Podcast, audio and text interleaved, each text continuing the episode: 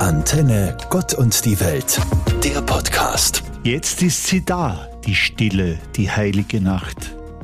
Der Geburtstag jenes Jesus Christus, der die Welt veränderte. Was für eine Geschichte. Heute noch so aktuell und faszinierend wie vor 2023 Jahren. Wir teilen die Zeit nach ihr ein, vor Christus, nach Christus, nach diesem Kindlein im Stall. Heut Abend ist Weihnacht. Ich wünsche dir Lieben, die nicht verletzen, sondern die trösten, bewundern, aufbauen und liebkosen. Heut Abend ist Weihnacht. Ich wünsche dir Ohren für die feine Stimme des Gewissens und die oft ungesagten Worte der Mitmenschen. Heute Abend ist Weihnacht. Ich wünsche dir Hände, die gern und ohne Absicht geben, die dankbar nehmen, die beten und Geborgenheit und Zärtlichkeit schenken. Heute Abend ist Weihnacht. Ich wünsche dir Füße, die nicht treten und zerstören, sondern den Weg zum anderen finden. Heute Abend ist Weihnacht. Ich wünsche dir ein Herz, das lieben, vertrauen und an einen gütigen Gott glauben kann. Heute Abend ist Weihnacht.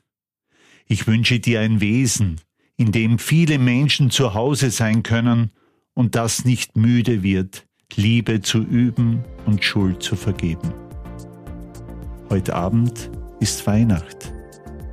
Ich wünsche dir das Licht der Weihnacht, nämlich die Erfahrung, dass Gott mit uns ist und in uns leben will.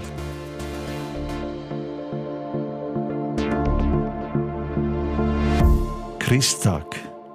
Das Hochfest der Freude, für mich aber auch ein Tiefpunkt der Trauer, ist doch mein Vater am Christtag vor genau 50 Jahren gestorben. Gott hat sein letztes, sein tiefstes, sein schönstes Wort im fleischgewordenen Wort in unsere Welt hineingesagt. Und dieses Wort heißt, ich liebe dich, du Welt, du Mensch. Ich bin da, ich bin bei dir, ich bin dein Leben, ich bin deine Zeit, ich weine deine Tränen, ich bin deine Freude. Fürchte dich nicht, wo du nicht mehr weiter weißt, bin ich bei dir. Ich bin in deiner Angst, denn ich habe sie mitgelitten. Ich bin in deiner Not und in deinem Tod. Denn heute begann ich, mit dir zu leben und zu sterben. Ich bin in deinem Leben und ich verspreche dir, dein Ziel heißt Leben. Es ist Weihnacht, die bleibt in Ewigkeit, auch für dich geht das Tor auf. Mit diesen Worten des großen Theologen Karl Rahner wünsche ich Ihnen eine frohe und gesegnete Weihnacht. Ich wünsche Ihnen Frieden, jenen Frieden, den die Engel den Hirten auf den Feldern von Bethlehem verkündet haben. Friede auf Erden, Friede den Menschen guten Willens, Friede den Menschen seiner Gnade, Friede dir und mir.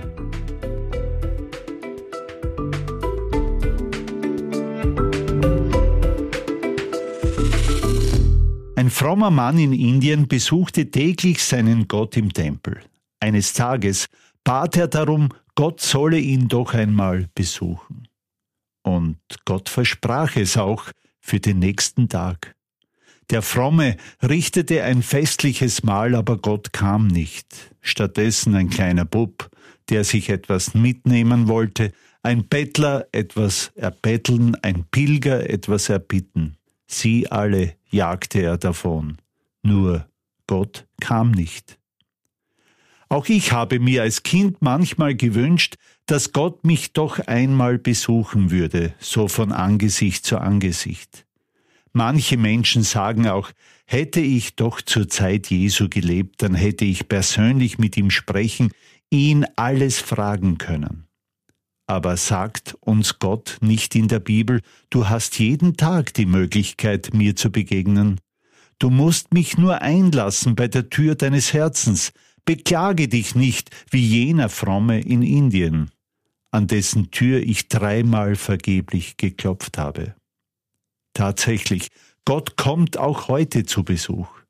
In der Nachbarin, die etwas von dir braucht, vielleicht auch nur ein tröstendes oder aufmunterndes Wort.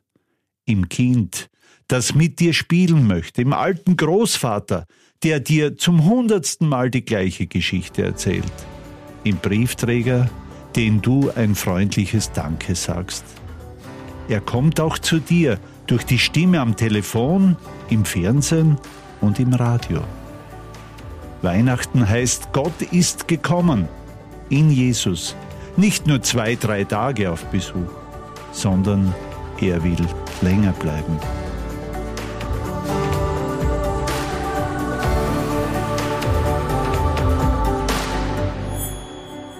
In einem TV-Film hörte ich den Hauptdarsteller einmal folgende Gedanken über Weihnachten sagen.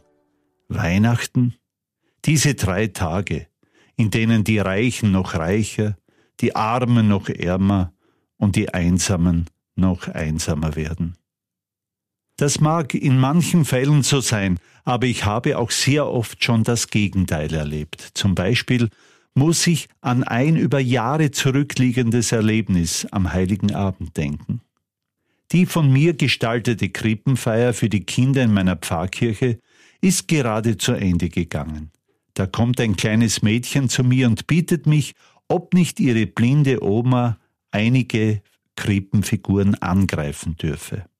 Ich ermöglichte ihr das sofort. War das eine Freude für diese Frau?